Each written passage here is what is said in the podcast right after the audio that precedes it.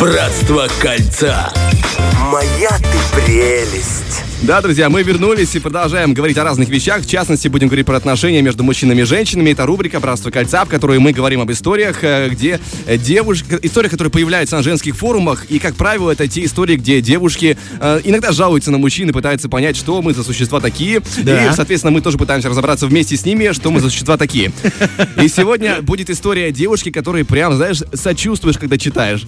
А, надо сделать ремарку, что это будет история про несколько мужчин, с которыми она познакомилась. И, в частности, будет речь, что они э, мужчины постарше. Ей 25, а там плюс 5-10 лет. Ну, то есть это mm-hmm. важный нюанс. И она рассказывает, вот, познакомилась с мужчиной, он сразу сказал, что против ЗАГСа, против официальных отношений, говорит, все это лишнее, можно просто сходиться и жить. Говорит, ну, расстались. Движемся дальше. Потом познакомилась с другим мужчиной. И то же самое. Разговор зашел э, про брак и сказал, что брак это бред. Перестали общаться. Дальше с одним еще познакомилась. И опять говорит, все что угодно, только не ЗАГС. Да почему вообще еще остались те, кто входит в ЗАГС? И тут ей в комментах отвечает. «А, остались. Дело вас, э, не в них, вернее, не во всех мужчинах. Вы таких выбираете. И Опа. когда вы честно себе ответите для чего, то сдвинетесь с этой точки. Ну и девушка в ответ на этот такой выпад отвечает... Э, в комментариях, да как можно выбирать, на лбу же не написано. Знакомимся, вроде приличный обычный мужчина, симпатичный, не жадный, на свидание цветы несут, подарки дарят, по общению нормально. Но как разговор про ЗАГС, сразу говорят, нет. Причем а, только с одним я сама начинала эту тему, а с двумя другими с рами сразу намекают. Ну, этот коммент никто не перебил. Ситуация такая, даже выкатила предъяву ответную. Ну, слушай, ну надо выяснить, может, она прямо на первом свидании говорит, ой, спасибо за цветы, а когда ЗАГС? Вот. Проблема-то в этом. Среди комментариев был довольно резкий резонный вопрос. Ну, о каком ЗАГСе вести речь, если вы едва знакомы? Во! Ну, вот оно. В защиту, Где зарыта собака? Ну, в защиту ее могу сказать, что, тем не менее, возможно, она просто хотела проверить так серьезность мужчины. Да, да. Тоже, это, это очень хороший способ, просто он будет разочаровывать часто. Да, конечно же. Ну, типа, девушка хочет понять, насколько нужно строить дальше перспективы отношений. Может, ей это и не надо. И ему тем более. Тогда и ей все, собрала сумочки и ушла. Да. И тем более оказывается, что бывает еще и обратная ситуация. Так. Девушка пишет, вот вам повезло, у меня была другая проблема. Все срочно хотели ЗАГС, знакомить с родителями и так далее и тому подобное. А я даже встречаться с ними не хотела, просто максимум пообщаться.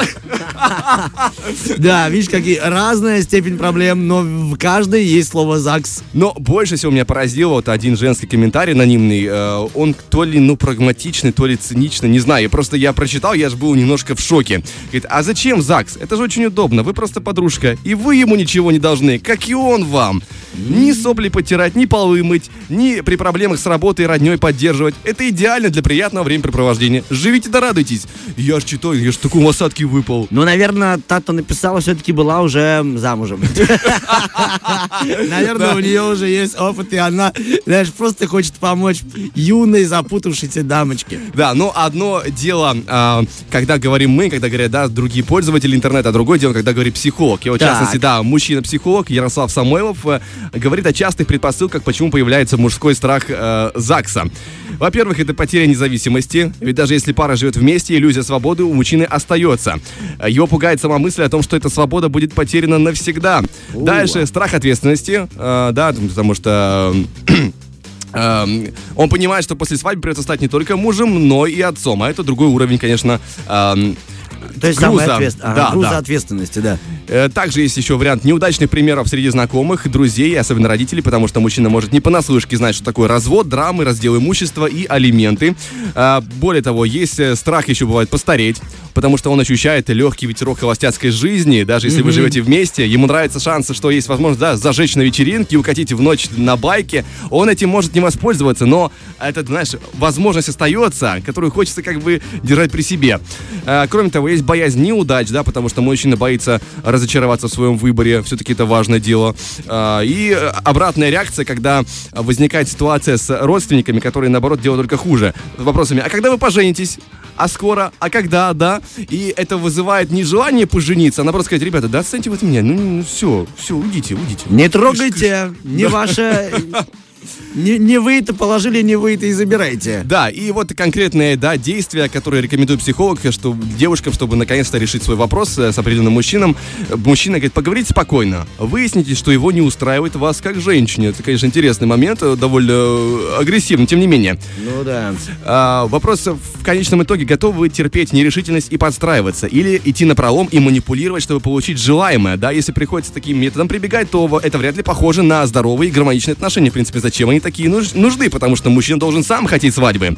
И второй вариант, э, говорит, займитесь собой. Станьте той женщиной, на которой хотят жениться. Поработайте самооценкой, прокачайте свои женские качества. Ведь штамп в паспорте это не пункт назначения, это всего лишь промежуточная точка на карте большого путешествия под названием «Счастливые отношения». Ауф, ауф. Ну, Влад Поляков, как процитировал, так процитировал. Бери и разбирай на цитаты. Большое тебе спасибо. Да, да, мы немножко погрузились э, в непростые темы для мужчин. Да, ЗАГС, это, конечно, что-то для меня очень далекое. Но надеюсь, что когда-то и туда придем, хотя бы просто как фотограф. Фреш на первом.